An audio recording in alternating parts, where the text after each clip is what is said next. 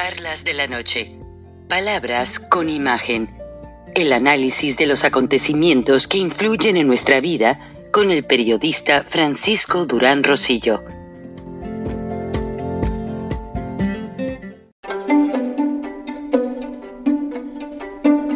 Frank Durán Rosillo eh, te saluda y los saluda a todos ustedes, su amiga María Celeste Raraz, para invitarlos a que se suscriban a mi canal de YouTube María Celeste Raraz, tal como mi nombre, donde les informo todas las semanas eh, sobre entrevistas que tienen un tema que ayuda a mejorarnos como personas y de paso son interesantes. Las pueden encontrar en mi canal de YouTube, así que los espero. Y se suscriben gratis.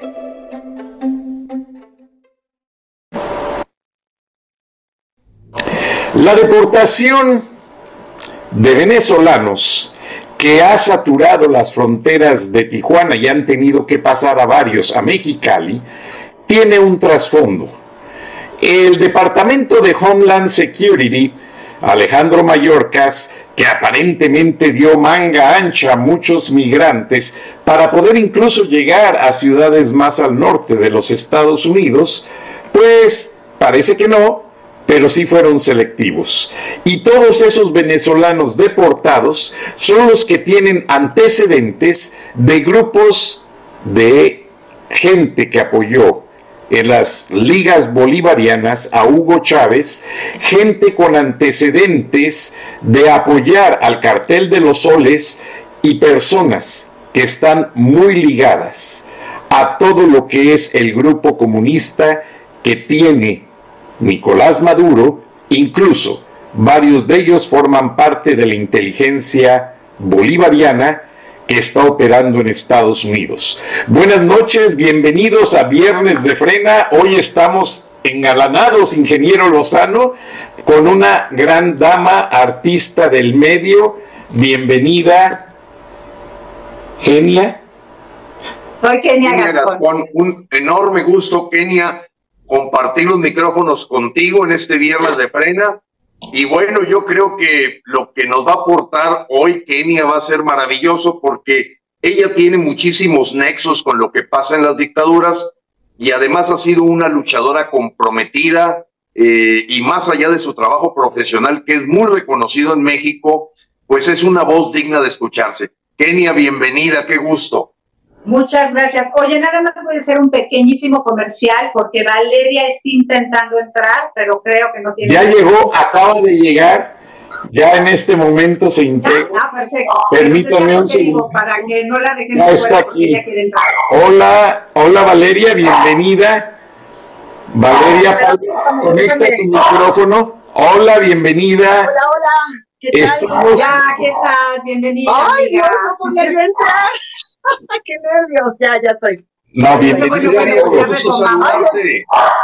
Yo me quito esto.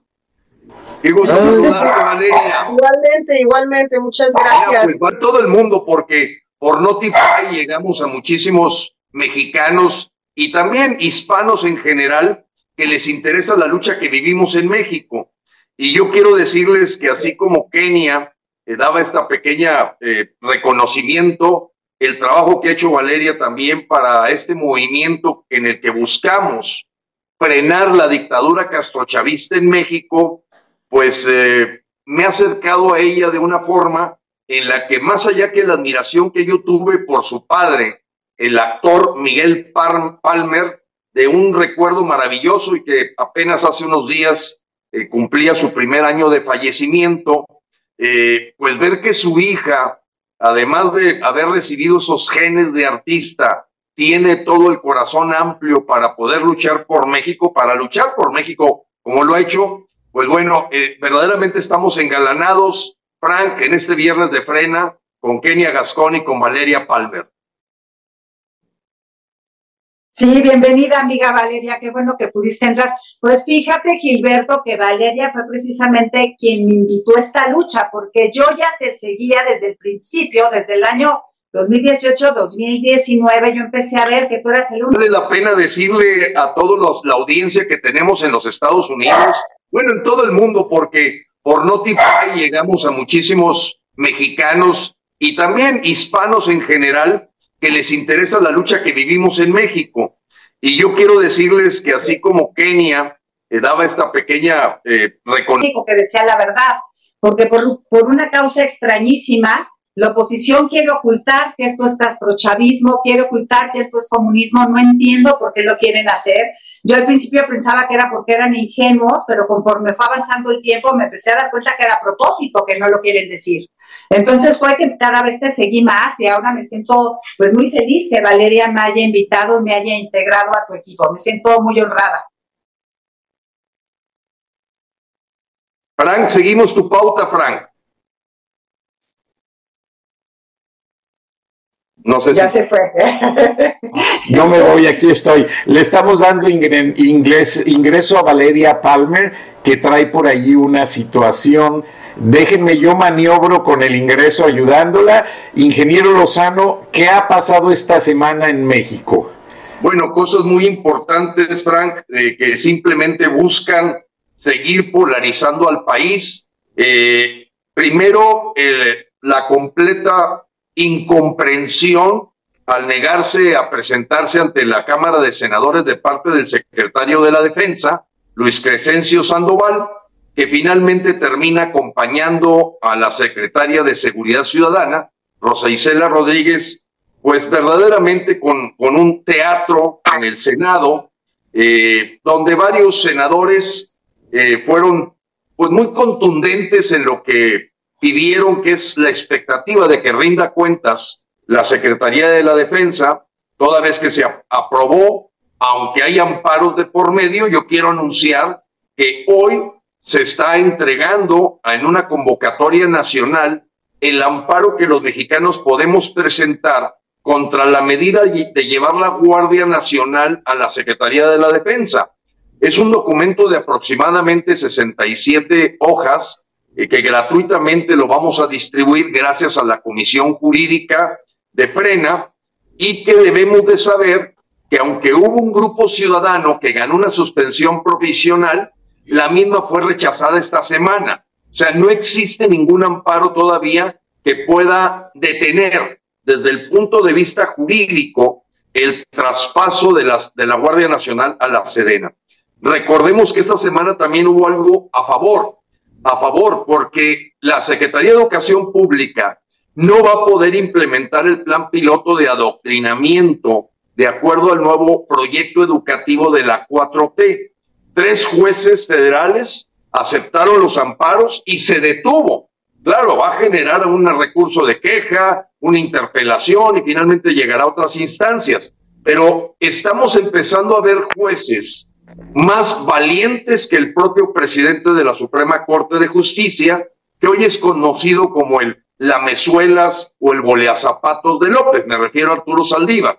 Por otro lado, Adán Augusto López, rápidamente lo comento, empezó a atacar al estado de Guanajuato, al estado de Jalisco, después se fue contra Nuevo León, verdaderamente en un proceso de proselitismo de su partido, queriendo hacer pensar que los, los estados que más problemas de asesinatos y de criminalidad tienen eran estados que no son manejados por Morena, pero le salió el tiro por la culata. Ocho de los diez estados que más asesinatos tienen eh, los últimos años, evidentemente son manejados por Morena. Destaca definitivamente Zacatecas, Michoacán, eh, Sinaloa, etcétera. O sea, ocho del top ten son gobernados por Morena.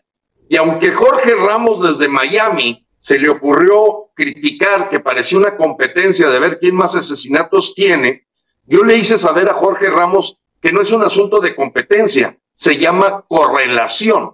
Y correlación es una materia en estadística que probablemente él no llevó para encontrar si hay alguna relación entre los estados más peligrosos y quién los gobierna. Indudablemente los gobierna eh, la estrategia de abrazos.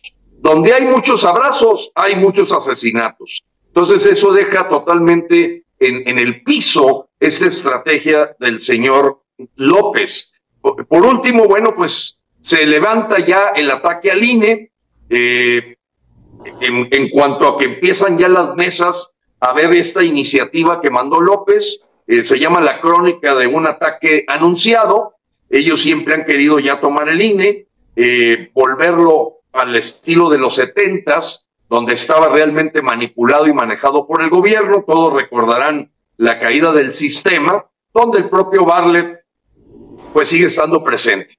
Y lo otro es el traspatio. El traspatio de Estados Unidos, que aunque Marcelo Ebrard lo niega, realmente en los acuerdos confidenciales es que México se convierte en lo que se llama en los movimientos de migración, pues un lo que le llaman tercer país seguro. Eso quiere decir, mientras demos la legalización para negar o aprobar la entrada de migrantes a los Estados Unidos, ahí te los dejo en el campo de concentración de Tijuana, de Juárez, Chihuahua, de Camargo, de Matamoros, de Nuevo Laredo y de Reynosa. Entonces, bueno, pues sí, estamos pagando el precio de aquel pacto global migratorio firmado en Marrakech el 18 de diciembre, 17 de diciembre del 2018, a espaldas del pueblo mexicano por parte de Marcelo Ebrard, quien habría, a través de su esposa Rosalinda Bueso, ex embajadora de Honduras, pues generar estas caravanas de infiltración a México. Entonces tenemos un panorama muy interesante para que escuchemos, porque me consta que Valeria también tiene conexión, tiene primos e inclusive en Cuba, y no se diga, bueno, Kenia, hija de madre cubana, también tiene muchas historias que platicar. Eso es lo que pasó la semana, Frank, traté de hacerlo rapidito porque pues no se ha movido un ápice el avance hacia el castrochavismo. Ese es el punto. No se ha movido nada para atrás, todo ha sido para adelante.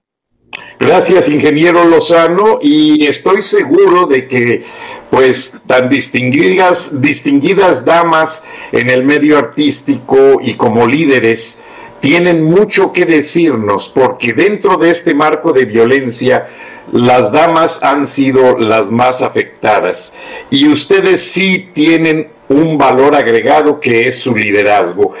¿Quién puede empezar con la opinión diciéndonos, diciéndonos si tuvieran enfrente al secretario de gobernación y al presidente de México, de qué manera sustentarían su queja para hacer que ya se detenga tanto abuso contra las mujeres?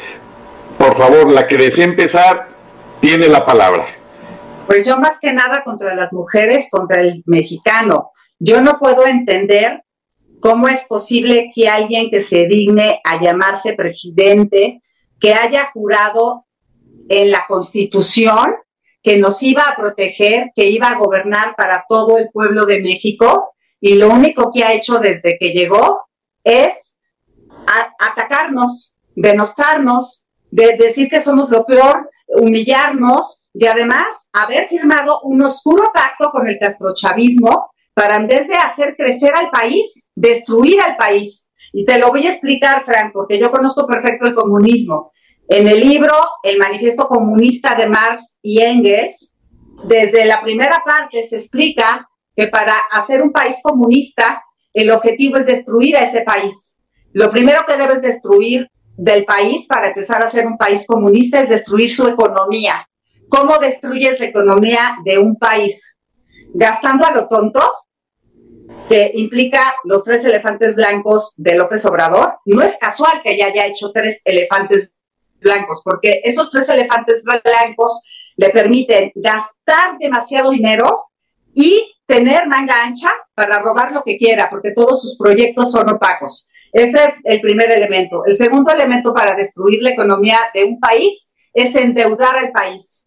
Este presidente ha endeudado al país en billones de pesos, de millones de pesos, y resulta que nadie sabe qué ha pasado con ese dinero, porque como con esta eh, administración todo es opaco, nadie sabe a ciencia cierta si se gastó en minis, si López Obrador se lo llevó una cuenta secreta en el extranjero, todo puede suceder y todo al mismo tiempo.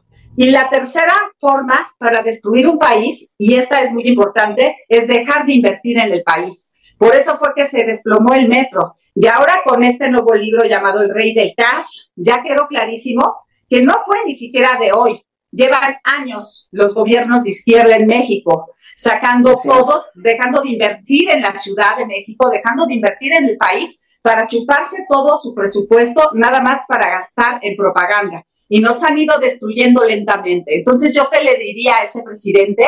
Es usted un maldito, es usted un ser maligno. Renuncie ya, porque usted no está haciendo algo por el país. Deje de estar mintiendo, por favor, y deje de destruirnos. Renuncie, porque nosotros queremos un gobierno que nos haga crecer.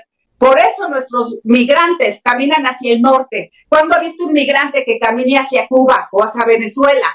Nuestros migrantes son aspiracionistas y no quieren un plato de frijoles y un par de zapatos. Cínico, mientras sus hijos viven en Houston nadando en una alberca de 20 metros, a nosotros nos decía un, plan de, un plato de frijoles y un, y un par de tenis viejos. Cínico, eso le diría. Muchas gracias. Eh, muy bien, muy bien. Bravo. Valeria, es tu turno.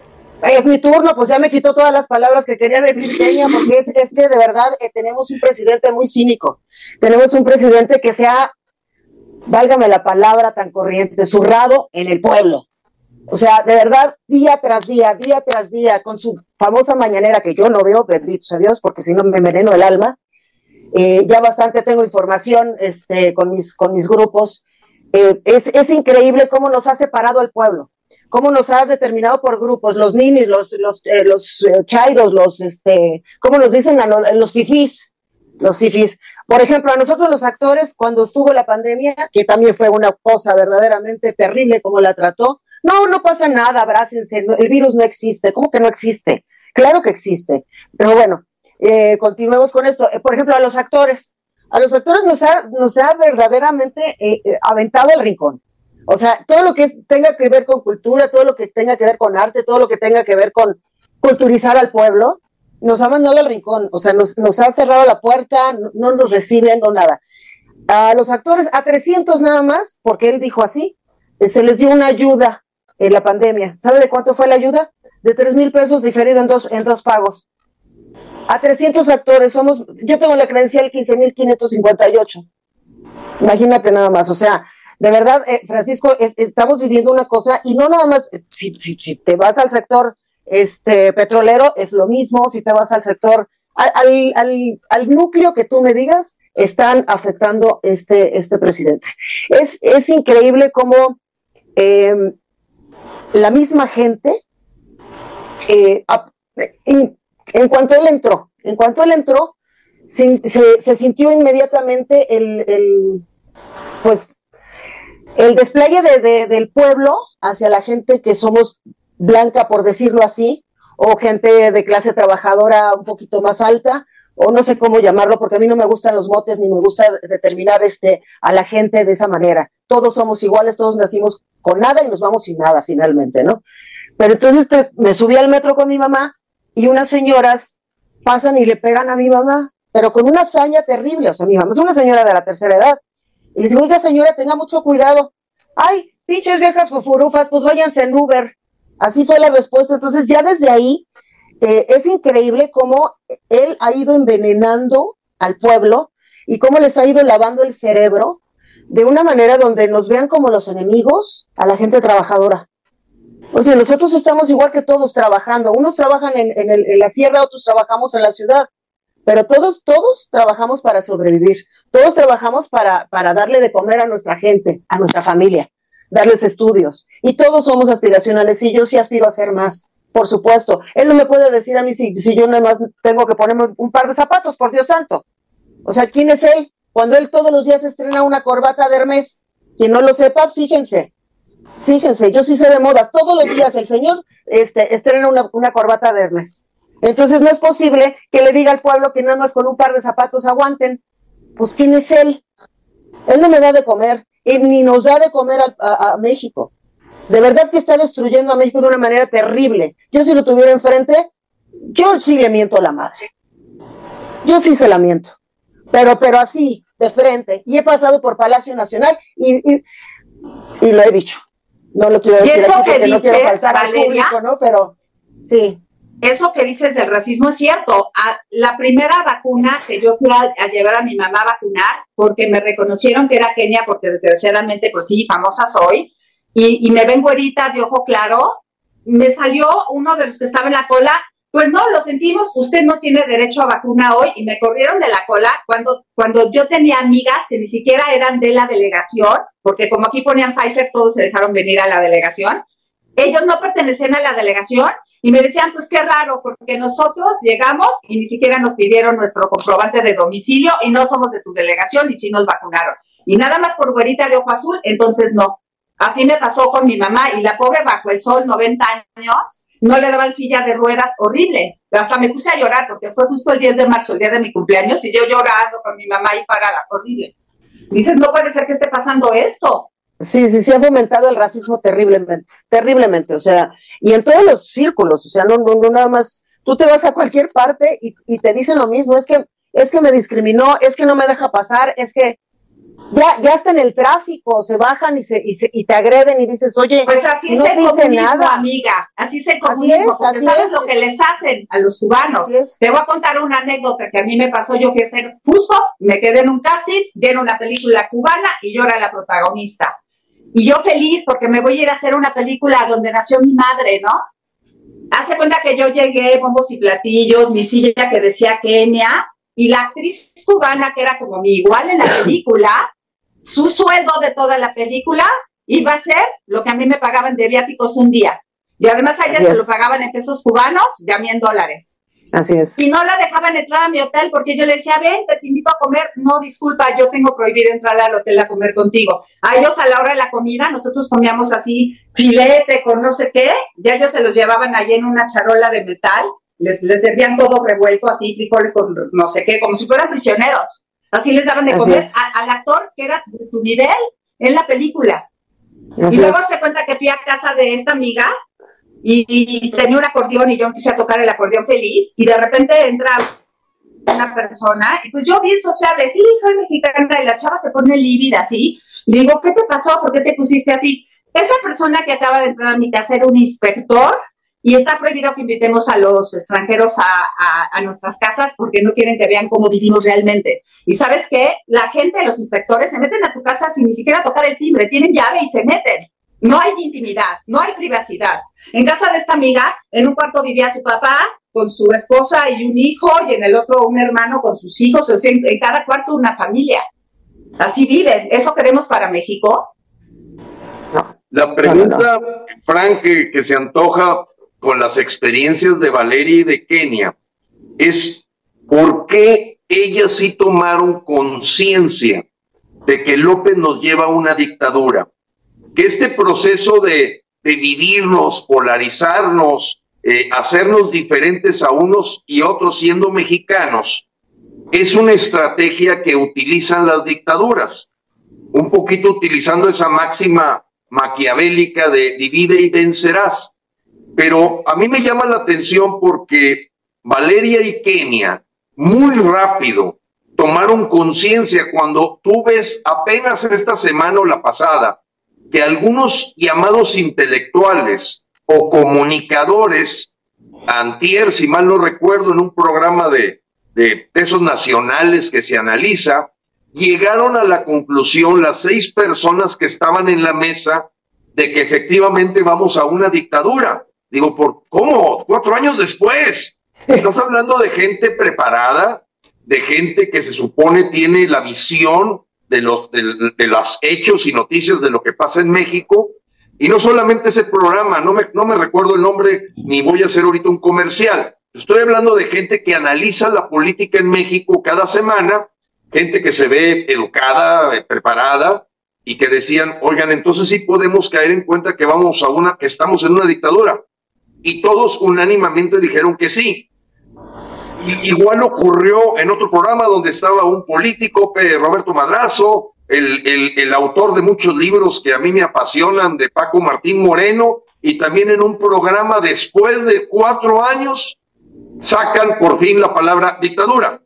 Y a mí verdaderamente me llama la atención porque Kenia y Valeria desde hace rato tomaron conciencia de que nos llevan a una dictadura. Y en el mundo del teatro, del mundo del, del espectáculo, decir, oye, ¿cómo lograr que los mexicanos tomen conciencia de que es real, de que el lobo ya está aquí adentro, de que nos están llevando para allá?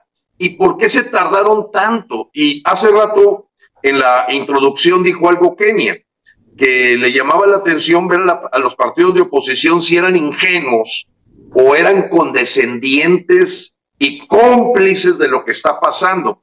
Entonces, en la voz de ellas, a mí me gustaría que platicaran por qué tomaron conciencia tan rápido de que no nos va a salvar los Estados Unidos, de que no es cierto que a nosotros no nos va a pasar, de que vamos camino a una dictadura y todavía vamos en el tercer piso cayendo de un edificio muy alto, nos preguntan que cómo vamos y como vamos apenas en el tercer piso vamos bien, pero ya cuando nos zorrajemos ahí vamos a decir, no, creíamos que íbamos bien. Este, Valeria, Kenia, ¿qué opina? Pues yo pues pienso que es, ah. es sentido común, ¿no? Yo creo que aplicando el sentido común te das cuenta de lo que está pasando. Lo que pasa es que en México la mayoría de las personas no aplican el sentido común. No, no, no, se ha olvidado creo que, el sentido común. Creo que también es el miedo a que suceda, entonces hay un fenómeno de la negación. Yo tengo muchas amigas, vecinas, pues de mi misma delegación, y hay en general este rollo de, no, no, a nosotros no nos va a pasar. Pasó en Venezuela porque era muy chiquito, pasó porque estaba lejos de Estados Unidos, a nosotros no, pero en el, en el fondo sí tienen miedo y dicen, será, pero no, para nada, entonces prefieren negarlo. Y como, ¿sabes qué? Que yo he platicado contigo, Valeria, y siento que a nosotros nos sirvió que lo hemos vivido. Tú has estado en muchas dictaduras, platica tu caso. Sí, bueno, yo viví en Perú en los setentas y este, bueno, cuando, cuando nace Sendero Luminoso, imagínate nada más, ¿no? De ahí nos fuimos a España, la caída de Franco, este, y luego Argentina, la, la caída del peronismo y la entrada de, del dictador eh, Videla. Entonces, este, tú me dirás si no lo conozco también, ¿no? Así como tú con tu madre y tus padres cubanos que, que este, que sabemos perfectamente el sistema, ¿no? sabemos eh, lo que está pasando en México. De verdad, la gente está en la negación, como bien lo dices. Eh, están con miedo, con temor, les da miedo pronunciar la palabra comunismo, socialismo, este, la oyen por todos lados, pero no, no, no, eso no está pasando aquí. Le digo, bueno, no lo estás viendo, pero ya está pasando. O sea, porque sabes que esta técnica gebeliana de aunque sea todo mentira, tú sigue como lo de como lo del rey del cash, que, que ya es, es, el colmo de que allí están todas las evidencias y el tipo sigue diciendo, no, eh, todo lo que viene en ese libro siempre se supo y cínicamente sigue mintiendo y aunque le digas es que eres un ladrón, es que eres un asesino, es que eres esto, lo sigue negando y es increíble, pero esa técnica funciona porque la gente termina diciendo, no, pues tal vez tiene razón, lo niega con tal seguridad, que, tal vez es cierto, que no es verdad.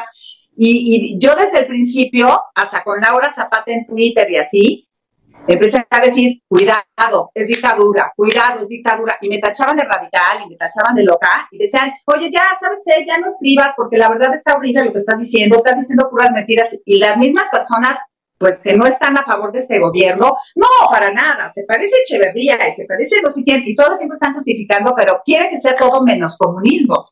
Y tú dices, es que yo ya lo viví, escúchame, no cierres tus orejas, yo ya lo viví, lo viví, pues, pues en Cuba y también lo viví con muchas amigas actrices que de Venezuela, yo trabajé con una amiga que venía llegando de Venezuela, que le acababan de quitar todas sus propiedades, porque al igual que muchos artistas, pues inviertes en bienes raíces por, para no perder tu patrimonio, porque al final no ganas bien, la carrera es corta.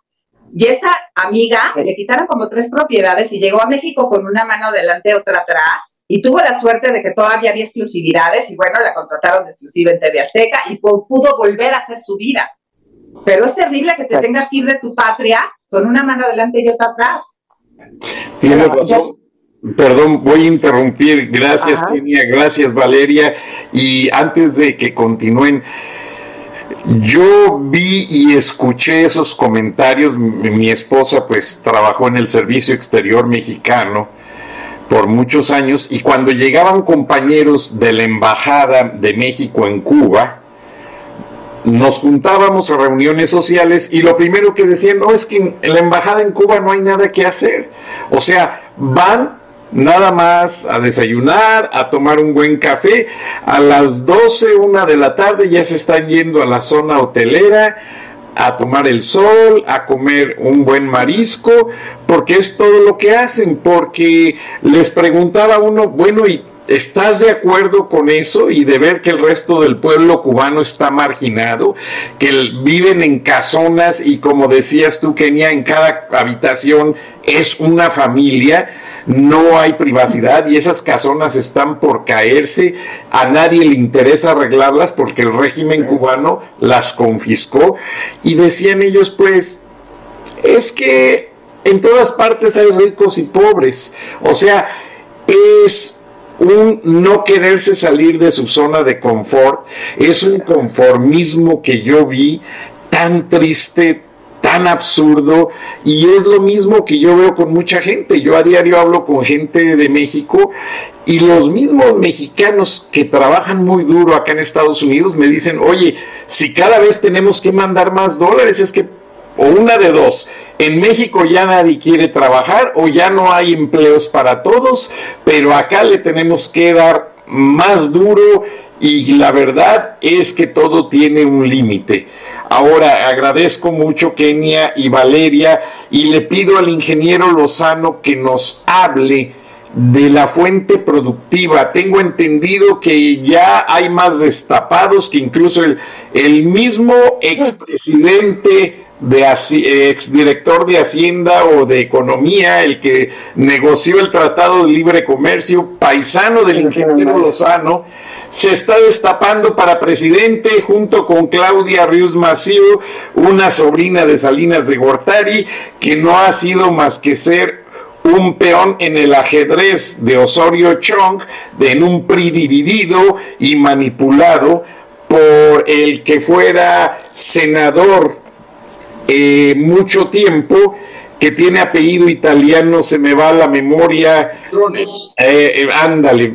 Mario Fabio Beltrones. Mario Fabio Beltrones. ¿Qué va a pasar con estas corcholatas? Yo no entiendo lo que, lo que se ve en la política, lo que sí veo claro es que no hay un interés por mantener la democracia, los que pudiesen ser buenos candidatos no se animan o no hay quien los apoye, y como que los desinflan de inmediato con amenazas. Yo veo a todas las senadoras que hablan y hablan y hablan, pero las siento amenazadas, porque el régimen, el Estado de Derecho mexicano tiene leyes que les permitiría llevar al secretario de la Defensa y lo trataron de invitar a Luis Crescencio Sandoval al Senado a que explicara lo de los Guacamaya Leaks y él denotó la invitación, les dijo, vénganse a la Secretaría de la Defensa y finalmente no quiso responder a ninguna pregunta.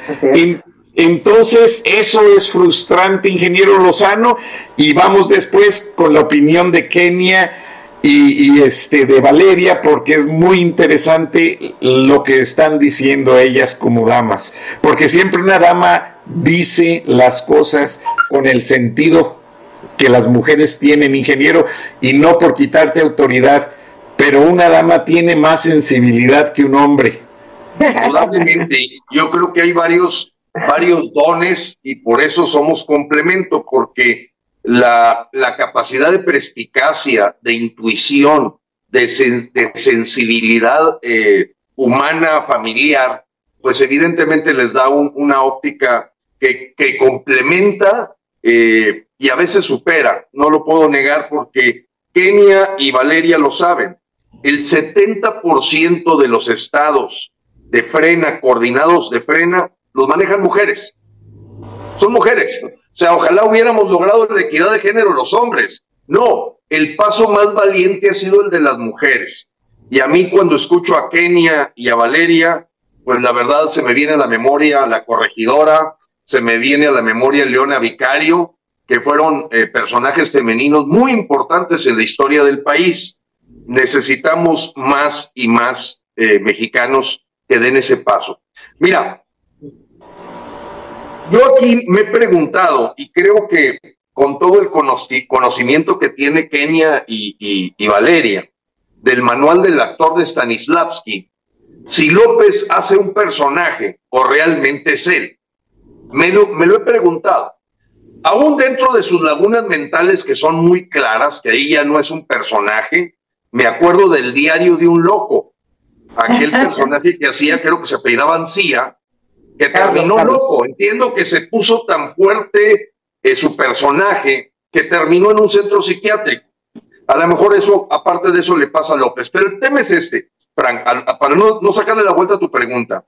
Yo verdaderamente creo que López, mientras va llevando su agenda que le va marcando Francisco Arias Cárdenas, el embajador de Venezuela en México, él se dedica a distraernos a todos con cosas superficiales que nos hacen que se gane la nota para hablar de los 43. Fíjate, hasta el número fue premeditado. Casi los 43 de Ayotzinapa ahora fueron las 43 corcholatas que López destapó de la oposición conservadora, donde puedes ver verdaderamente un, un, un tutti frutti de burla, de cinismo, de sinvergüenza, porque pues vaya, mete a Chumel Torres con Ildefonso Guajardo, dices, este, ¿qué, qué, hizo?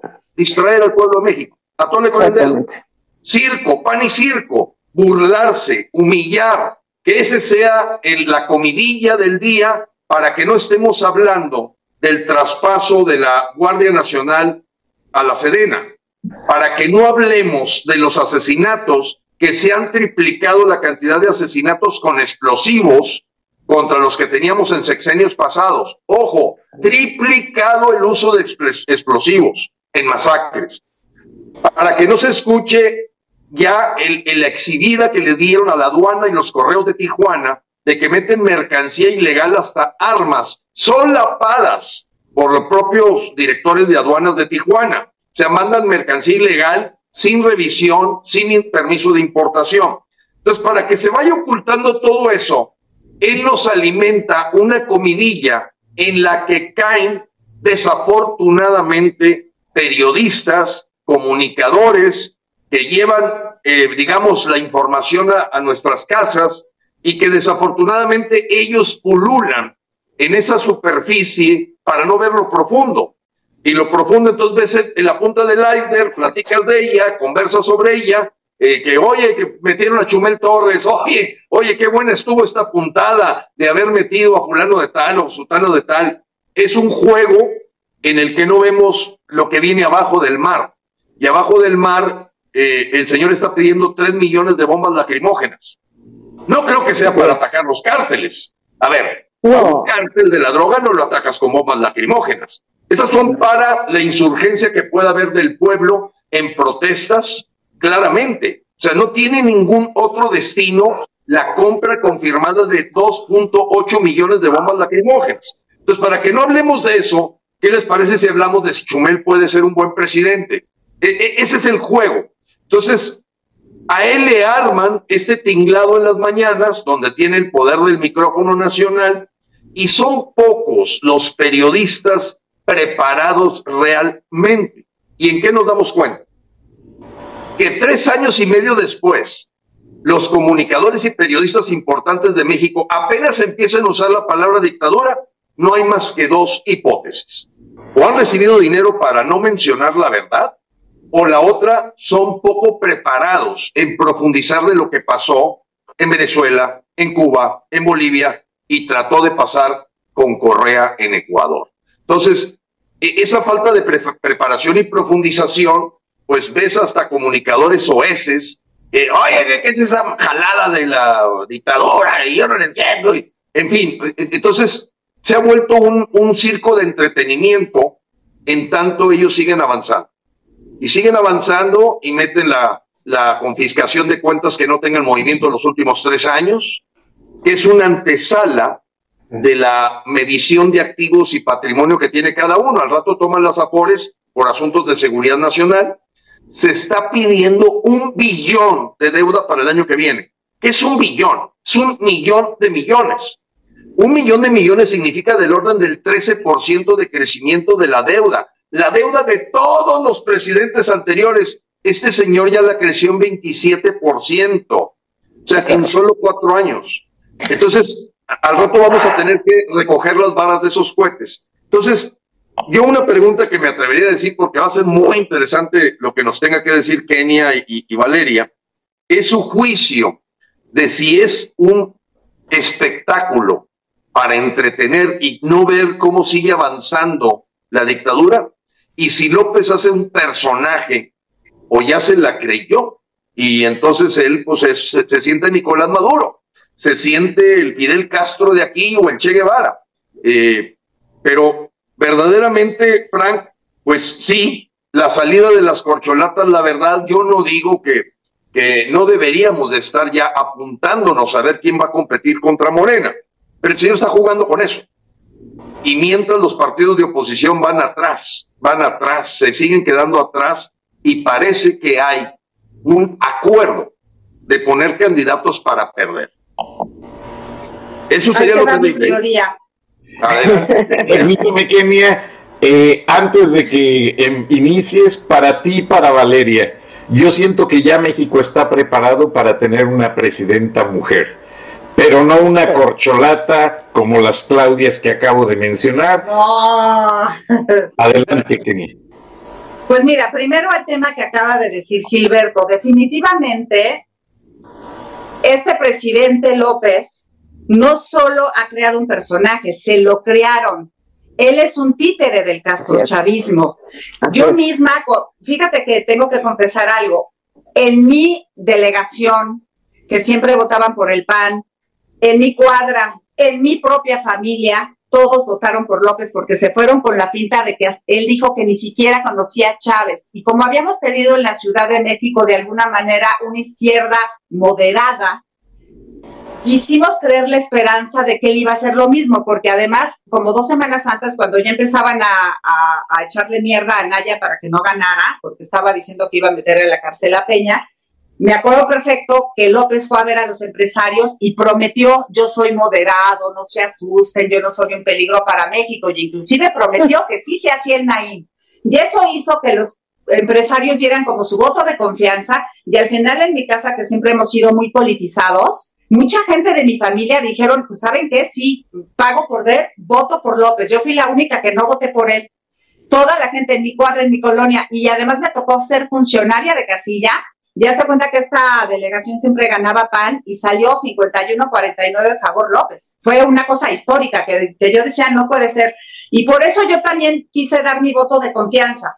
Pero como a la semana salió una entrevista con Epigmenio en donde lo primero que decían es qué hacemos con los ricos. No sé si se acuerdan de esa entrevista en Palacio, de él ya caminando en su palacio, prepotente, diciendo ya vivo en un palacio.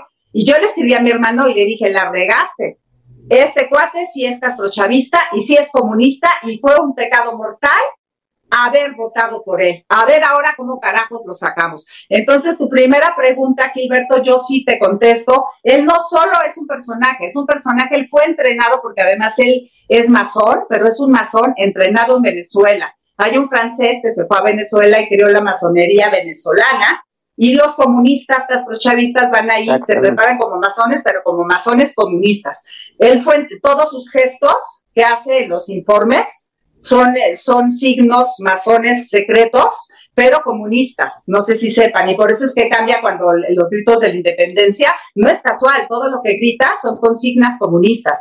Todo está fríamente calculado por el castrochavismo y de hecho, inclusive hay videos donde, donde lo balconean que este señor usa apuntador porque este cuate sí, definitivamente los eligen porque al, de Perú, al de Colombia, todos se han elegido, sí son tipos muy precarios culturalmente y de una muy baja inteligencia, porque solo un bruto acepta destruir a su país a cambio de dinero y poder. No están de acuerdo, o sea, necesita ser un tipo mediocre, fracasado, que tiene una autoestima muy baja para decir, sí, yo destruyo mi país, pero dame dinero y poder. O sea, que antipatriótico. Entonces, el tipo sí es un inepto y sí es un cuate con muy baja inteligencia, pero al mismo tiempo es un tipo frío, calculador, que fue entrenado por el castrochavismo y es y copia tal cual de Chávez. Porque Chávez tenía un programa idéntico a la mañanera, donde decía las mismas tonterías para desviar la atención. Y ya voy a terminar diciendo lo más cruel. Lo más grave del asunto es que todas estas mentiras que dicen y, la desviada de atención es porque cada vez avanza más la dictadura y lo más grave es que, como dice Gilberto, o no lo quieren ver porque hay detrás un pacto, pero el hecho concreto es que los, los partidos de oposición, por seguir recibiendo sus dádivas y seguir recibiendo el dinero que reciben como partido, no están queriendo oponerse a lo que ya es evidente que es una dictadura militar comunista y siguen llevando acuerdos en lo oscurito y no se dan cuenta que eso significa su propia muerte. Porque yo no creo que haya 2024. Estos tipos ya están jugando así, nosotros nos destapamos como jefa de gobierno y nos destapamos como candidato.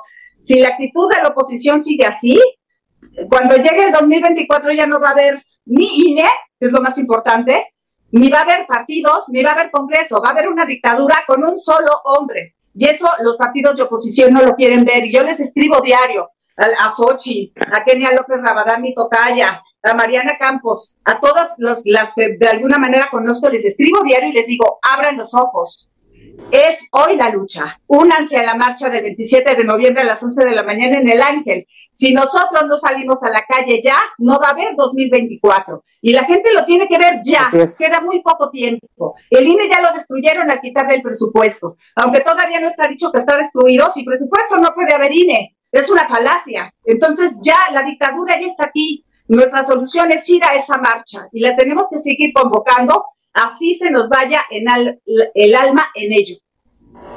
Gracias, Valeria. Así es. Pues nada, el, pues todo lo que dice Kenia es cierto. Es, yo concuerdo totalmente en todo, digo, para no ser repetitiva, pero eh, de, que está ensayado, está ensayado, de que está estudiado, está estudiado, cada movimiento y la manita, así, y las pausas que hace, todo, todo está totalmente ensayado. Y por supuesto que están pactados. Todos los partidos están pactados. Eso es de toda la vida, ¿o no, Kenia? Siempre ha habido pactos. Sí, pero por lo menos antes, yo entiendo que los partidos estaban acostumbrados a que, bueno, somos lo mismo, pero hacemos como que hay oposición, pero en realidad siempre hemos sido lo mismo. Lo mismo, algo parecido sucede en Estados Unidos con, con demócratas y republicanos. Al final los dos son capitalistas. Aquí pasaba en México lo mismo, todos más o menos somos como del medio centro, hacemos más o menos lo mismo, entonces podías negociar, pero lo que ellos no entienden es que con un comunista no se negocia. No se, si negocias con un comunista vas a llevar a la dictadura. Ellos se están comportando como si López Obrador no fuera castrochavista, como si fuera un partidito más. Y no han entendido que con ellos no se puede negociar, no, no quieren abrir los ojos y darse cuenta de eso, eso es lo grave. Eso es lo grave, exactamente. Exactamente. Ahora, Valeria. Dime. Gracias, Kenia. Ahora, Valeria, como le decía yo antes de, después de la participación del ingeniero Lozano, si el secretario de la Defensa y el secretario de Marina se negaron a tener audiencia en el Senado de la República y hay una ley orgánica del Senado que resguarda la comisión del ejército, o sea, ellos manejan la normativa del ejército mexicano y la Fuerza Aérea y no pudieron. Se pasó, o sea, y la pregunta es para los tres, Valeria, Kenia, Ingeniero Lozano. O sea, con esto demuestran que ya estamos en la dictadura, que ya el secretario de la Defensa, por más placas que tenga, ya no respeta la autoridad civil. Pues yo digo que es más que obvio, ¿no? Adelante, adelante, Valeria. Yo digo que es más que obvio, porque es que, o sea, es increíble todo lo que está pasando, que hayan votado, que, que luego que hubo una contra, ¿no? Y, finalmente votan porque se haya la militarización. De verdad no tienen idea de lo que es la, militarización de un país. No tienen la menor idea. La, militarización de un país es que lleguen a tu casa, te, arranquen a tus hijas, te las violen enfrente de ti, te las avienten como postales. Eso es la militarización de un país bajo una dictadura. Es una cosa terrible, no tienen la menor idea de lo que están, eh, por lo que están votando, definitivamente, no tienen la menor idea. Entonces hay una gran ignorancia hacia el comunismo, hay una gran ignorancia hacia, hacia un dictador, lo que es un dictador, porque México no lo había vivido, definitivamente no lo había vivido. No había vivido, entre comillas, ¿no? Pero no, no a ese grado, no a ese grado. Entonces, eh, no tienen la menor idea, de verdad. O sea, es, es, es, es es matar a un país. Y no lentamente, ¿eh? es asesinarlo en, en ipso facto. En ipso facto. O sea, es, es, es ignorancia lo que, es, lo que hay en el Senado, definitivamente. Yo creo que uno de los graves errores fue haber permitido que López les empezara a, a dar negocios y no haber alzado la voz, haberlo permitido, se quedaron callados, no pasó nada cuando López dijo que les daba el AIFA y no pasó nada cuando dijo que les daba Tulum y no pasó nada cuando dijo les doy los puertos y de repente ya todo se los regaló. ¿Cómo es posible que no hubo una marcha multitudinaria cuando eso empezó a suceder? Debimos de haberlo frenado desde el principio. Bajo el pretexto de seguridad nacional, atracaron al país. O sea, ya no se puede ni hablar siquiera. Ingeniero Lozano, gracias Kenia, gracias Valeria. Esta dictadura está imparable, no quieren dar cuentas a nadie. El marco jurídico, ingeniero Lozano, usted que conoce muy bien a Damián Cepeda, que dice que su retórica está en contra del dictador, y usted lo aprecia mucho, ingeniero Lozano, y lo protege. Yo honestamente estoy muy defraudado de los congresistas y a lo mejor los tres de ustedes están de acuerdo conmigo, pero yo no veo que ni Kenia López Rabadán, la de la mañanera, ni la Lili, ni nadie. Yo le veo la expresión a la Lili Telles, yo le veo la expresión a la Claudia Ruiz Mació. Protestan, pero hasta ahí llegan. No hacen la demanda del marco jurídico que les permite con toda la constitucionalidad de la ley decir al secretario, secretario, usted está limitado para dar órdenes en el ejército porque no está sometiendo todas las autorizaciones al Congreso de la Unión y al Senado de la República. Allí ya todos, Senado, diputados, secretarios de Defensa y de Marina, están violando el Estado de Derecho mexicano y López Obrador se pasa por el arco del triunfo a todos y nadie dice nada. ¿Qué está pasando? Acá en Estados Unidos yo platico con mis mexicanos y ya acá ya no se ve Univisión, ya no se ve Telemundo. Ayer hablé con un congresista, candidato a congresista en inglés, eh, en una entrevista que está ahí a las órdenes de ustedes, y me dice Francisco, México está bajo una hostilidad que si los mexicanos no actúan aplicando su ley, México se convierte en una sucursal rusa para atacar a Estados Unidos. Exactamente. lo que está haciendo. Ya vieron la anuencia, ya está Glondas aquí. Qué patético. Pero ya Estados Unidos, si ven el programa de anoche, ya lanzó la Agencia Nacional de Seguridad todas las alertas para bloquear ese programa. Adelante, ingeniero Lozano, empezamos por los hombres hoy. bueno, mira, Frank, sí vi tu programa ayer, me dio mucho gusto la, además de un inglés verdaderamente muy bostoniano, el de este futuro congresista, el irse a los básicos de civilidad, de respeto, de lo que es un verdadero país de avanzada, y ojalá que este hombre llegue al Congreso de los Estados Unidos. Me, dio mucho gusto escuchar a ese hombre. Eh, evidentemente, eh, la gente pensamos, muchos mexicanos piensan que los Estados Unidos nos puedan salvar, que serían el chapulín colorado, parte de la idiosincrasia que tenemos los mexicanos, formada por programas de entretenimiento, que todo finalmente tiene un impacto neuronal, y dicen, ahora, ¿quién podrá defendernos? Ahorita tenemos que ser nosotros. El chapulín falleció. Eh, y el tema es que sí fue muy claro que la decisión de meter a Luis Crescencio Sandoval estuvo premeditada, porque es un hombre que es capaz de traicionar el juramento como militar, de defender la soberanía, la integridad y la independencia de México, como un Judas Iscariote que nunca habíamos visto en la historia del país después de la Revolución Mexicana. Alguien que se inclina por una ideología, la defiende y habla de que hay que estar con ese proyecto de nación. Eso es inédito. O sea, nunca un secretario de la defensa, si bien aceptan como comandante supremo a quien esté ocupando el puesto de mandatario nacional, nunca habían dado un mensaje político.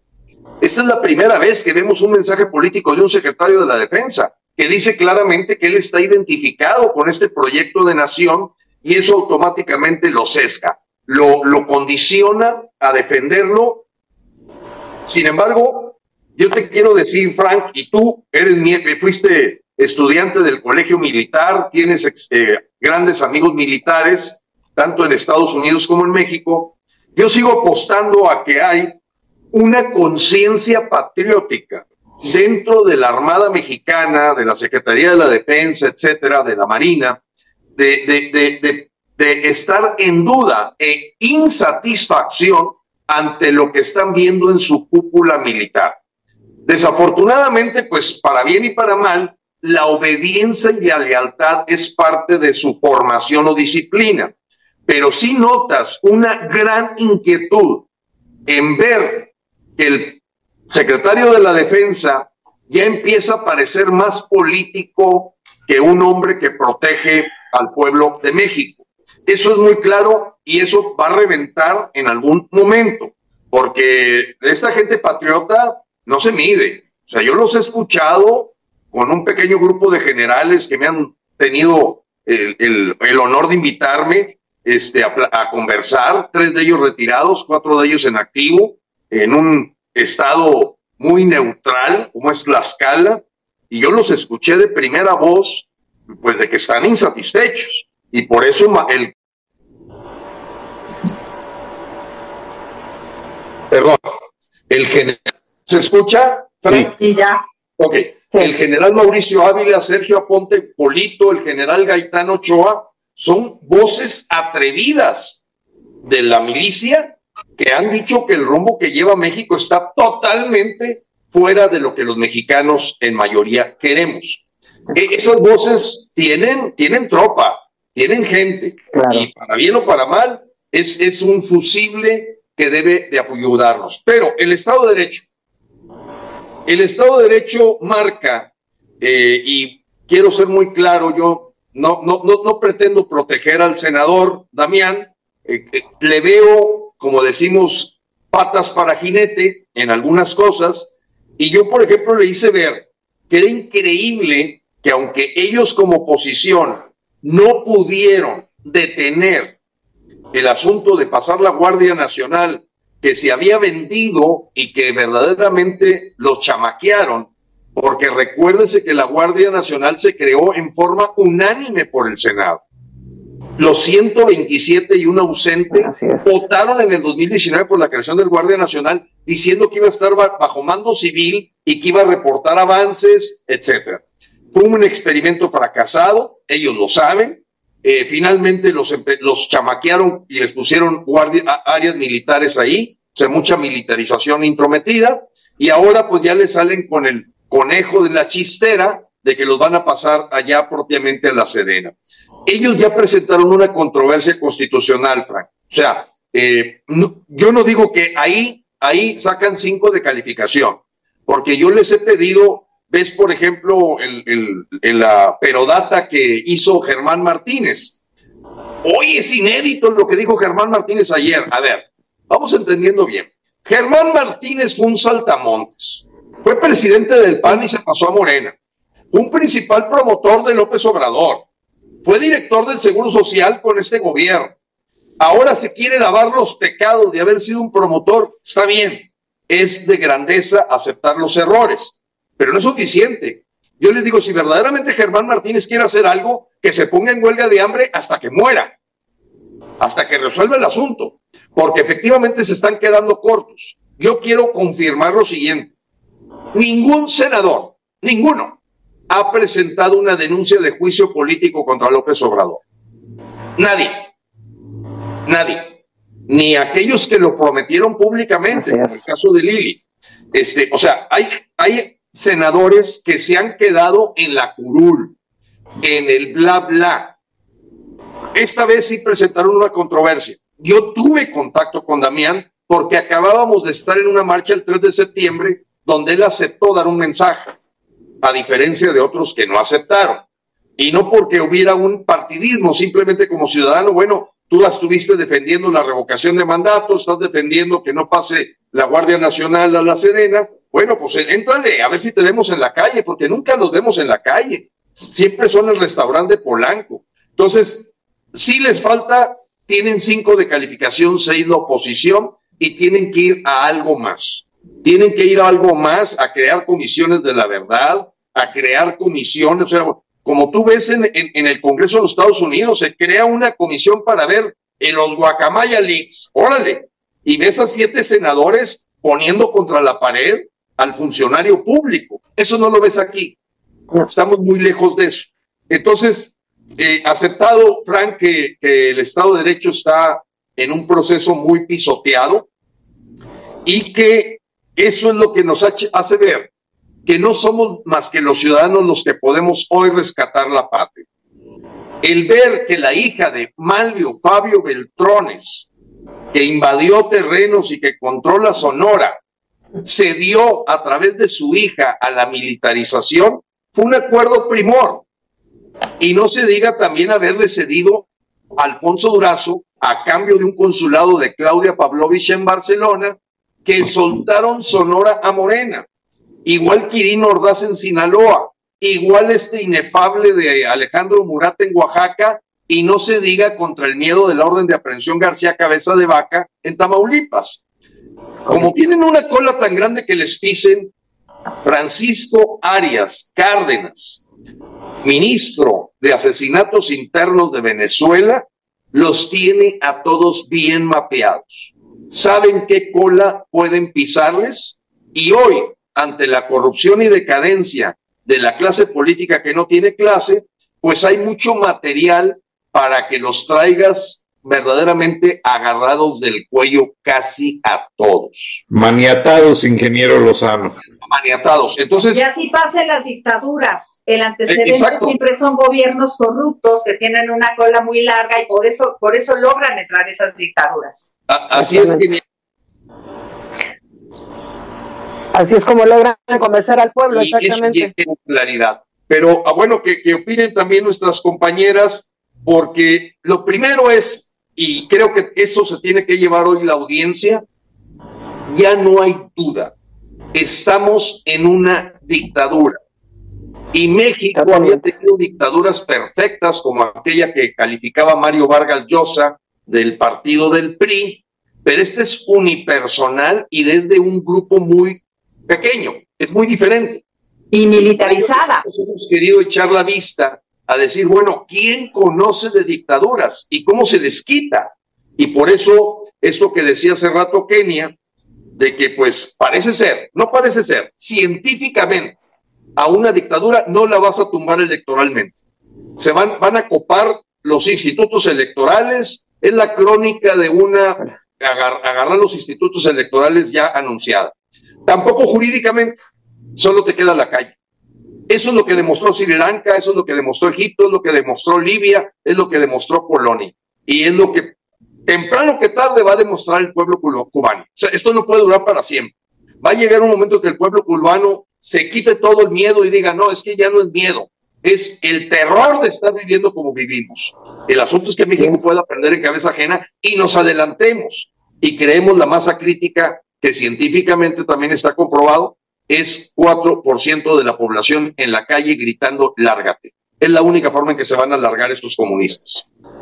Así es, y María Elvira Salazar, que ustedes la conocen ampliamente, yo constantemente hablo a su oficina, porque yo la conozco profesionalmente, ella fue periodista de Univisión y después de la Mega TV, una cadena de estaciones de radio y de televisión muy fuertes. De hecho, en las zonas rurales de Orlando, en la Florida, ellos nos transmiten este programa, les enviamos un saludo. Y, María Elvira, profesionalmente, ella realmente pues está realizada, pero le pregunté, oye María Elvira, ¿qué te motivó a hacerte congresista federal de los Estados Unidos? Y me dice Francisco, las mujeres en este momento tienen que pensar como yo. No hay otra opción más que las mujeres tenemos que entrar a la, a la política a pelear y duro, porque los hombres no tienen cojones, no saben pelear.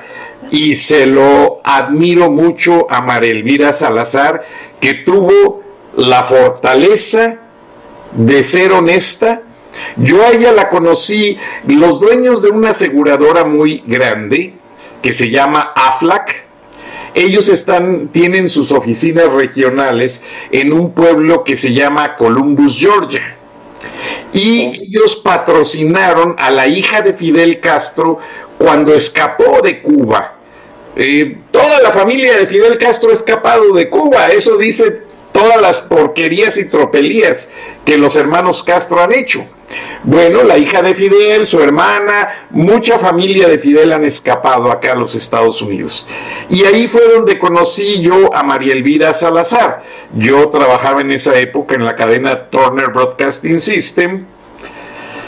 Y ahí platicamos brevemente y me dijo que la familia propietaria de seguros AFLAC patrocinó a la hija de Fidel, ellos son cubanos americanos, precisamente para decirle al mundo que Fidel no tiene los pantalones, necesitó la fuerza de las armas, el manipuleo y la represión para poder someter al pueblo cubano. Y ella como mujer cubana americana está dando un ejemplo. Y ustedes la han escuchado porque ella ha estado con participaciones en este programa y, le admiro su fortaleza. Hasta Gilberto Lozano en una ocasión dijo, oye Frank, tiene que estar María Elvira Salazar de congresista en México porque las que tenemos acá no reaccionan. Entonces, hay muchas situaciones muy pues maniatadas, como lo dije yo anteriormente, muy manipuladas, pero yo siento, y se los mencioné hace unos minutos, y no escuché la respuesta total, es el momento de la mujer. Yo siento, recibo muchos mensajes, así como el ingeniero dice que la gran fortaleza de Frena son damas, la gran fortaleza de mi audiencia son damas.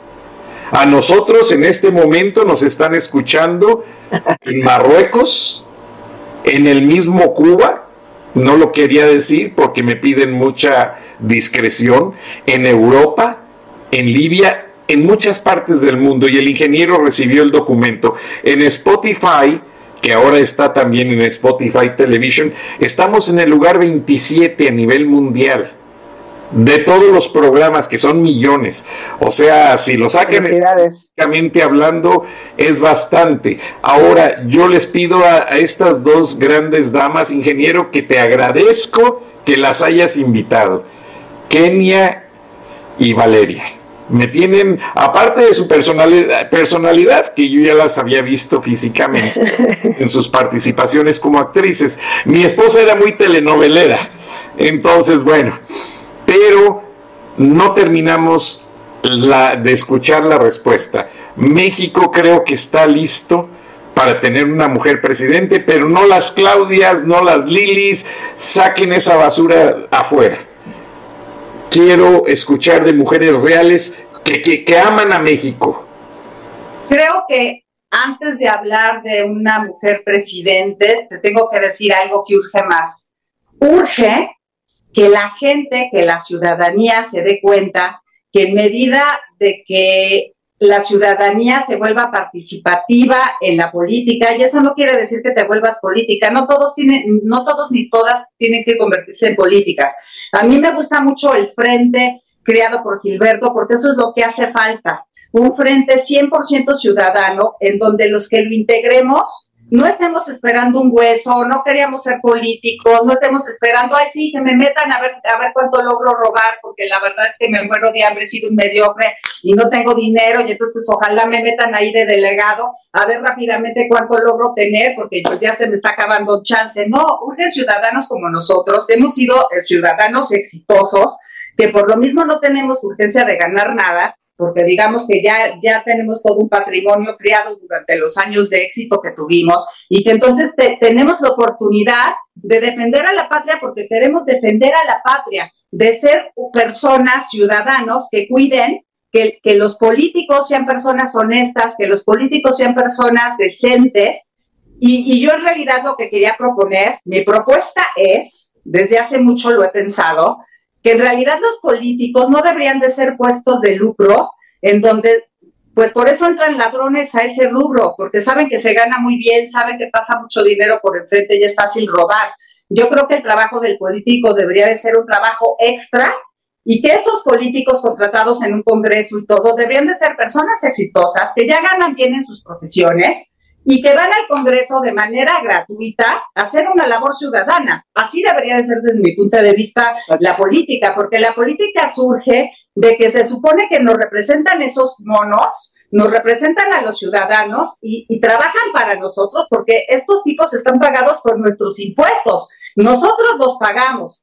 Y ha llegado un cinismo que ellos se sienten dueños del país y nos mangonean y nos tratan pésimo a los ciudadanos y no están ahí para representarnos, sino para ver cuánto van a robar. Y como nada más están pocos años, pues quieren robar encima rápido. Y lo que menos hacen es gobernar bien. Entonces nos salen carísimos, porque, porque repito, son nuestros empleados. el, el, ciudadano tiene que volverse consciente de que, de que ellos son nuestros empleados. Y nosotros como ciudadanos, mientras, si no nos involucramos en la política, pues ¿cómo vamos a ser jefes de ellos si nos vale? Nosotros somos los que tenemos que decir, está funcionando este Congreso, no está funcionando este Congreso, esta persona no funciona, lo corremos, bye, no funcionas, te corro. ¿Por qué? Porque yo te estoy pagando con mis impuestos. No funcionaste, presidente. Debe de haber un mecanismo. Ah, yo no sé si sea la revocación pero tiene que estar en la constitución de que este presidente está loco, ya no da una y dice puras incoherencias, lo corremos, no está funcionando para el puesto. Eso antes de que sea, si estamos preparados para una presidenta mujer. Ahora, ¿estamos preparados para una presidenta mujer? Desde luego que sí, pero antes de que sea mujer o hombre, tiene que ser alguien que esté preparado para el puesto, no, no que, no que resulta que no, pues contrato una actriz para agricultura y, para economía, pues la que estudió letras inglesas y el, el, futbolista para gobernador de no sé qué, pues no, por más, por más populares que podamos ser, si tú no estudiaste para doctor, pues no te van a, a poner a operar corazón si resulta que eres cómico, pues no. Exactamente, y, y, y reforzando un poquito lo que estás diciendo, Kenia, es, es mucha ignorancia hacia nuestra constitución. Nuestra constitución lo dice. Te ponemos porque te, nos, eh, nos, nos cuadras y si no, a fregar a tu madre. O sea, adiós, next, el que sirve. Y, y, eso lo hacíamos en la sobremesa con mi abuelo, por ejemplo. En, eh, yo tenía 10 años y hablábamos de la Constitución mexicana, los 136 eh, este, artículos que tiene, y, y, y, hacerlo cotidianamente en casa, pero nadie lo hace. En México se ha, se ha vuelto un país de no lectura. O sea, si no leen ni, ni, el Facebook, ya no leen ni el Facebook, nada más lo revisan. Si tiene video, lo dejan, si no, hay que flojera, ¿no? Así, a ese grado estamos en, en, en México. Entonces, es increíble que, que, ni siquiera conozcan que ni si, tú sales a la calle a preguntar, oye, ¿cuántas estrofas tiene el himno mexicano? Ah, pues las cuatro que cantamos, ¿no? Este, pues no, son 10 y de esas 10 quitaron dos y ¿sabes por qué las quitaron? No, pues no sabía. Ah, pues entonces, porque, ¿cómo hiciste tu primaria? Porque eso te lo enseñan desde primaria. Y yo no estudié mi primaria en México, ¿eh? Ojo, curiosamente. Yo lo hice en, en Argentina. Entonces, eh, pero mi abuelo se preocupó por sentarse a hacer las tareas conmigo, a enseñarme mi himno nacional, a ser patriota, a querer mi bandera, a respetarla, a saber por qué tienen el blanco, rojo y, y, y, y, verde, el por qué, quién nos dio esa bandera. O sea, es increíble que tú de verdad sales a la calle y preguntas, oye, ¿qué, significa tu bandera? Pues este, pues este, y así se quedan. Así, no te dan una respuesta. Y son, eh, eh, o sea, para ser un buen patriota, son conocimientos básicos que debes de tener. O sea, ¿cómo vas a querer a tu país si no sabes defender tu bandera? ¿Cómo vas a querer a tu país si no sabes lo que significa tu himno nacional, donde dicen y quitaron las estrofas más importantes, donde los, los hombres salían a, a, a que rodara su sangre por las calles para, para rescatar a nuestro país? ¿Cómo van a, cómo van a, ser patriotas? Yo estoy dispuesta a salir a levantarme en armas. Yo sí estoy dispuesta a salir y levantarme en armas. Yo vengo de, de Luz Corral de Villa, este, de, de, don Francisco Villa, o sea, gente de Chihuahua muy, muy, muy cabrona, o sea, entonces traigo en los genes muy, una sangre muy, muy fuerte, muy patriota, muy, yo defiendo por lo que he luchado, por lo que, por lo que he trabajado. Y yo creo que la gente aquí en México es muy conformista, es muy, ay, pues mientras esté mi familia bien, me vale gorro si el vecino se cayó, ¿no? Entonces, no, lo que hemos perdido es eso, un poco de humanidad. Y bueno, en el Senado y, lo, y todos los políticos ni se diga, ¿no? Ellos, ellos ven para sí mismos y adiós. O sea, no, no se salen a las calles, salen a las calles a hacer su campaña. Ah, mira qué padre, ¿no? Ay, voy a convencer a, a, unos cuantos con unas tortitas, unos boings, unos frutsis, y con eso ya tengo mi voto. No, no, no, vete, vete de verdad al campo, a ver qué necesita la gente del campo, vete a sembrar con ellos, vete a una jornada de trabajo con ellos. Y entonces sí, fórjate y de verdad te vas a saber qué es lo que necesita la gente, qué es lo que necesita el pueblo. Pero no, no, no te vayas acá de, ay, sí, ¿no? Es, como Peña Nieto que iba como muñequito, ¿no? Este también, eh, o sea, digo, o sea, y puedo poner mil ejemplos, ¿no? O sea, todos van muy, muy, muy fufurufitos, ¿no? O sea, muy lindos. Pero, pero no se van a ensuciar los zapatos no se van a ensuciar las, las, manos, no se van a cargar niños llenos de mocos que están trabajando con sus papás en el campo. No lo hacen. Y eso es lo que hay que tener, contacto con la gente, contacto con la gente que realmente necesita. Bueno, déjame decirte algo nada más. Felipe y Peña Nieto sí se metían al agua cuando, cuando, cuando vino sí. el que no se mete es López, precisamente. López nada más sobrevuela y se burla de su pueblo inundado, que además él mismo inundó. Sí, lo que pasa es que López es feo y Peña Nieto es guapo. pero pero Peña Nieto es guapo sí se metía sí, no, agua en inundación a ir a rescatar gente. Te corrijo porque ellos sí se metían. No, no, ellos sí, tembló y fueron al lugar del sismo. Eh, López dice que no, que él no va, ¿no? Sí, no, que él no va. No, no va. No, no, no va ni en defensa propia. Compañeras, a mí me gustaría hacer un comentario a esta pregunta de Frank.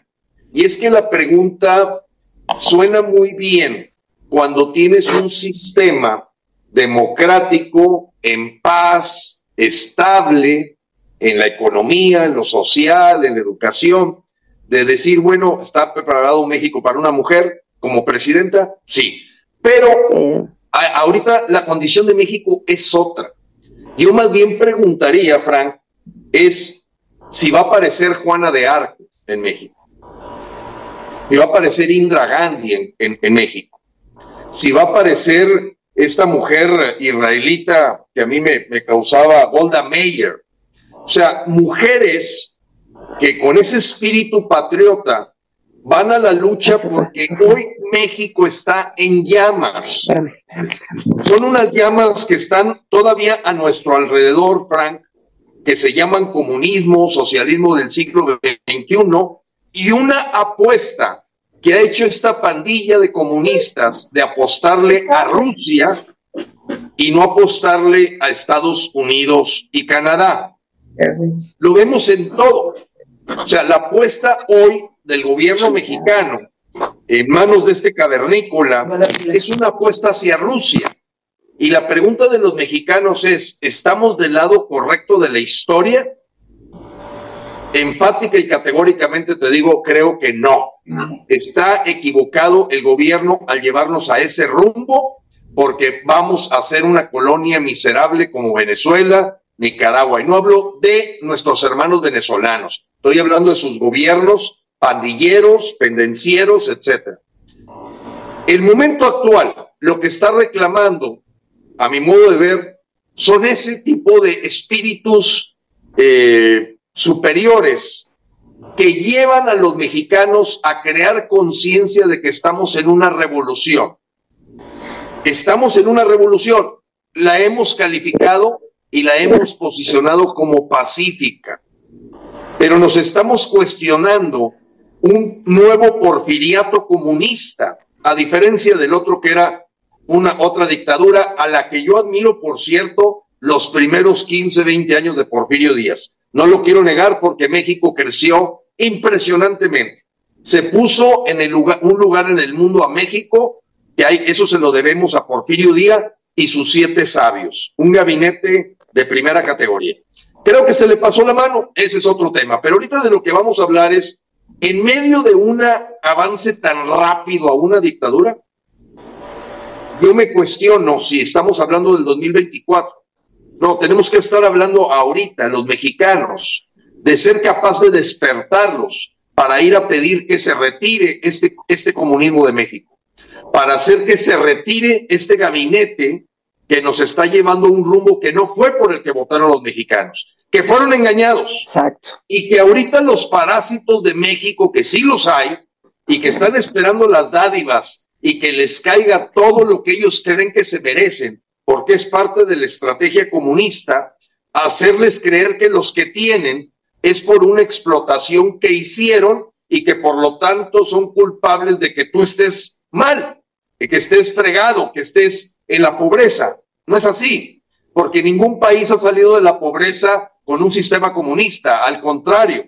vuelve miserables a todos, eso está comprobado. Pero esta pandilla le apuesta a enriquecerse, como lo hemos visto suceder, como es la familia de Nicolás Maduro, que hasta tiene dinero en el Banco Ambrosiano, o el dinero que nunca soñó tener Evo Morales lo tiene, un patrimonio espectacular. Entonces, ahorita el momento que vive México, Frank, es un momento de las Juanas de Ar, de los Mahatma Gandhis, de los Nelson Mandela, de los Martin Luther King. No es un proceso en donde como el de Pancho Villa y Emiliano Zapata pacíficos, el de José Ortiz de Domínguez y Leona Vicario, estamos ante un sistema opresor que nos va a quitar libertades, que nos va a quitar patrimonio, que nos va a quitar propiedad, que nos va a quitar desarrollo. No hay duda. Y entonces la expectativa es esas voces que inflaman el alma, inflaman el corazón para que salgamos con todo a decirle al Señor, ¿sabes qué? No te queremos, lárgate. Los mexicanos no te queremos en mayoría. Y esa mayoría, la única manera de verla es en la calle. Y este 27 de noviembre es la hora de la verdad para los mexicanos. Así es. Gracias. Eh, les pido, por favor, Kenia, Valeria, despidan en un minuto cada una el programa y después el ingeniero Lozano y les agradezco y les hago la invitación abierta a que no sea ni la primera ni la última vez en el viernes de frena. Las felicito, son damas muy inteligentes, me cautivaron con su gran presencia y sus ideas. Adelante.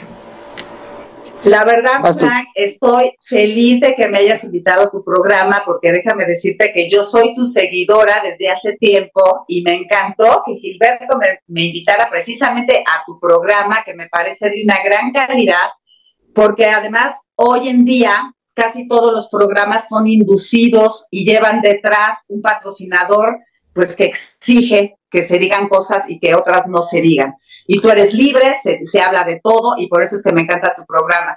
Y asimismo te digo lo mismo, Gilberto, porque coincido al 100% contigo y también llevo tiempo de seguirte y es por eso que me integré a Frena, porque yo no empecé con Frena, yo en el 2018 empecé a escribir en Twitter mis sentimientos y de repente empecé a conocer gente que empezaba a sentir lo mismo que yo, pero tristemente, Frank, hay mucha gente que se deja llevar por aparentemente asociaciones civiles que se dicen cívicas, pero cuando le rascas tantito, hay detrás partidos que les pagan, y eso lo único que pasa es que al final van a hacer lo que los partidos quieren. Te llevan a que tienes que al final escribir lo que ellos dicen, hacer lo que ellos dicen. Cuando yo me di cuenta de eso, porque yo te digo, en mi casa siempre hay mundos muy politizados, y pues te das cuenta luego, luego de a dónde va todo.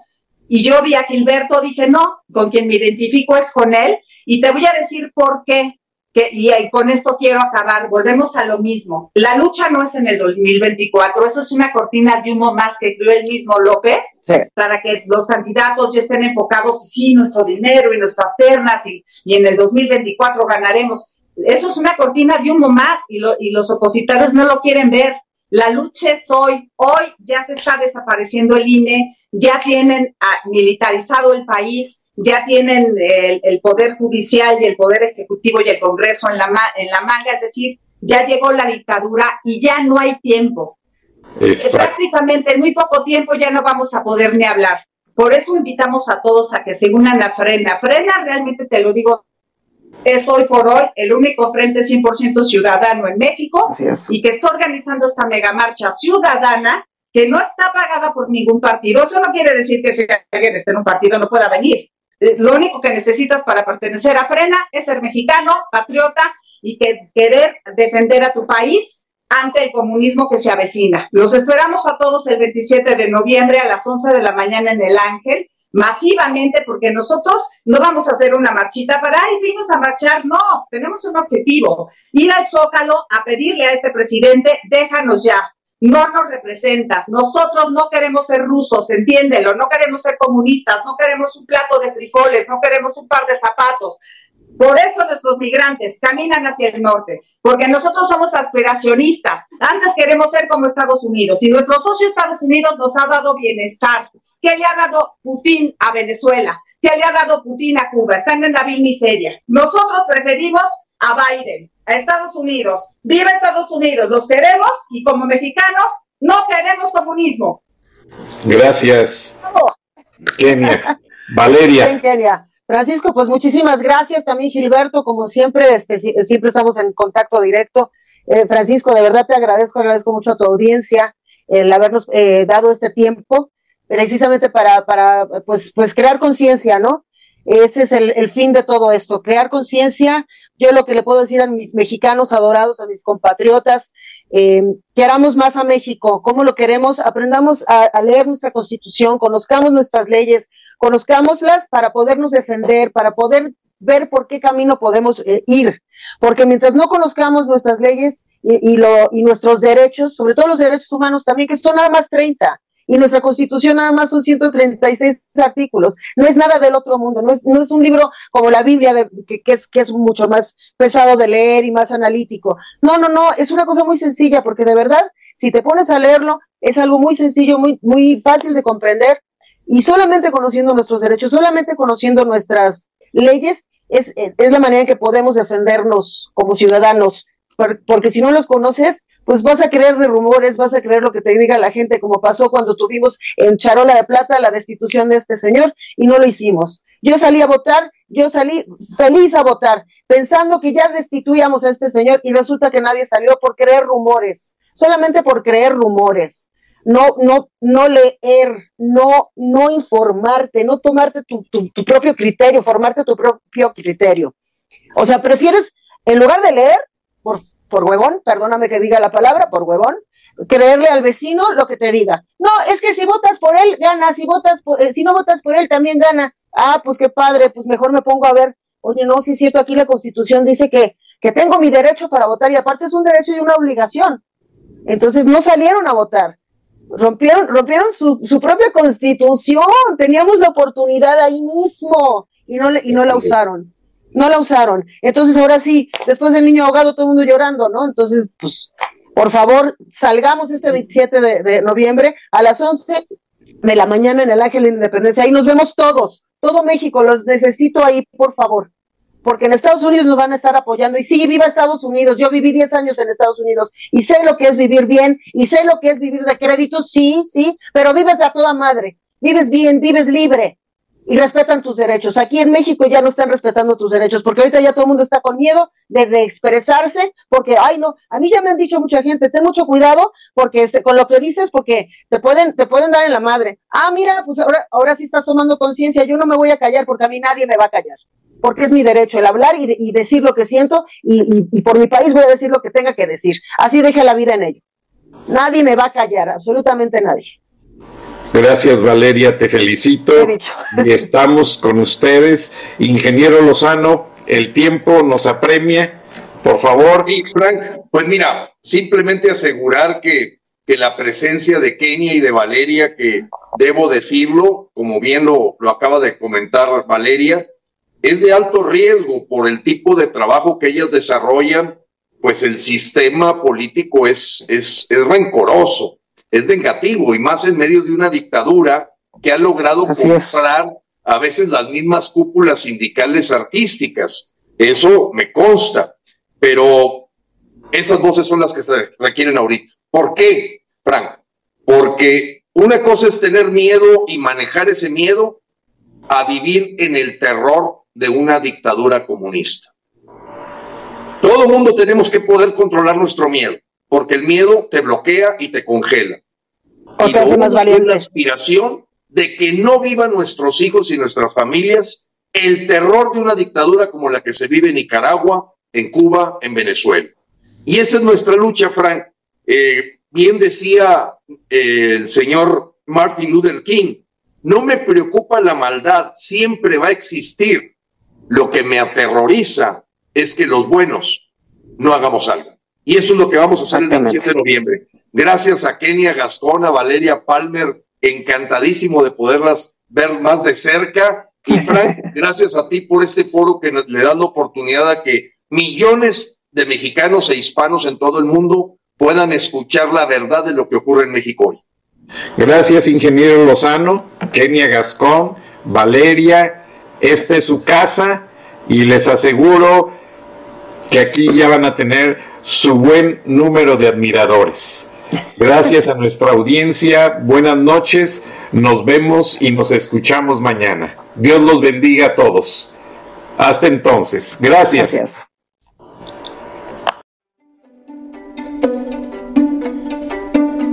Frank Durán Rosillo eh, te saluda y los saluda a todos ustedes, su amiga María Celeste Raraz, para invitarlos a que se suscriban a mi canal de YouTube, María Celeste Raraz, tal como mi nombre, donde les informo todas las semanas eh, sobre entrevistas que tienen un tema que ayuda a mejorarnos como personas y de paso son interesantes. Las pueden encontrar en mi canal de YouTube, así que los espero. Y se suscriben gratis.